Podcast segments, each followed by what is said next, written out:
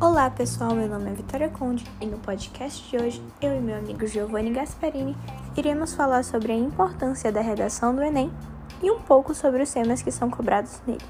Em seguida, explicaremos as suas competências exigidas, dentre elas são cinco. Lembrando que cada competência possui pontuação de 0 a 200 pontos, que somadas chegam a 1000 pontos no máximo. Esses 200 pontos são divididos em seis níveis: 0, 40, 80, 120, 160 e 200 pontos.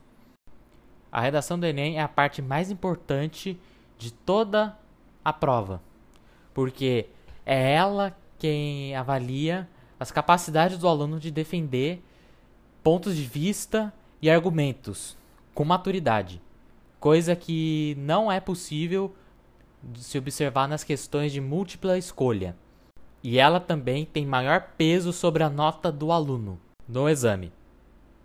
Bom, antes de começarmos a falar sobre as competências exigidas pelo Enem, eu vou citar algumas dicas importantes que você precisa saber para fazer uma boa redação. 1. Um, Mantenha-se atualizado. O aluno deve estar sempre bem informado, por isso é sempre bom acompanhar telejornais, revistas, podcasts e tentar entender os principais acontecimentos nacionais e internacionais. 2. Fique ligado nas competências exigidas na redação do Enem. Isso é o que nós vamos explicar logo em seguida. 3. Utilize textos de apoio. Na prova de redação do Enem, o aluno tem alguns textos de apoio. É essencial ler essas notícias, artigos, charges e até uma história em quadrinhos. Dessa maneira, fica mais fácil entender o que é pedido e elaborar os argumentos que serão apresentados no seu texto. 4. Leia muito. Quanto mais a gente lê, mais nós iremos aprender a escrever certo. 5. Faça um rascunho. É necessário fazer um rascunho para que você possa ordenar as suas ideias e seguir a estrutura pedida no texto. Introdução, desenvolvimento e conclusão. 6. Vá direto ao ponto. É fundamental escrever com objetividade. Além de ser direto, verifique se o seu texto tem coesão, ou seja, apresenta uma sequência lógica entre as frases. E 7. Saiba argumentar. A prova de redação do Enem exige que o candidato desenvolva um texto dissertativo argumentativo. Agora vamos para as competências exigidas.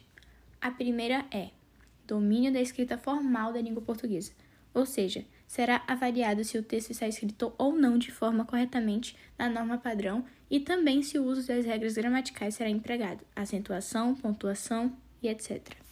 Compreender o tema e não fugir do que é proposto é a parte na qual deve-se discorrer de acordo com a proposta, apresentando o tema, tecendo opiniões coerentes com a proposta e fundamentando os argumentos, sem que haja desvios que possam comprometer o foco no tema.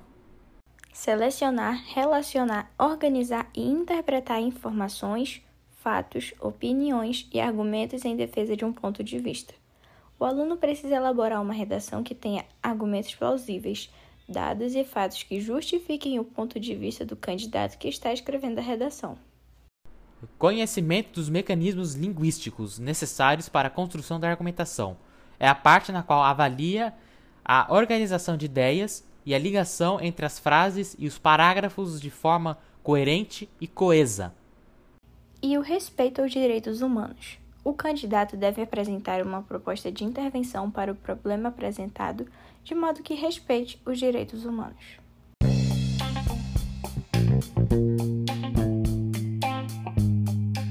As fontes para a nossa pesquisa do podcast foram pravaler.com e o site do MEC.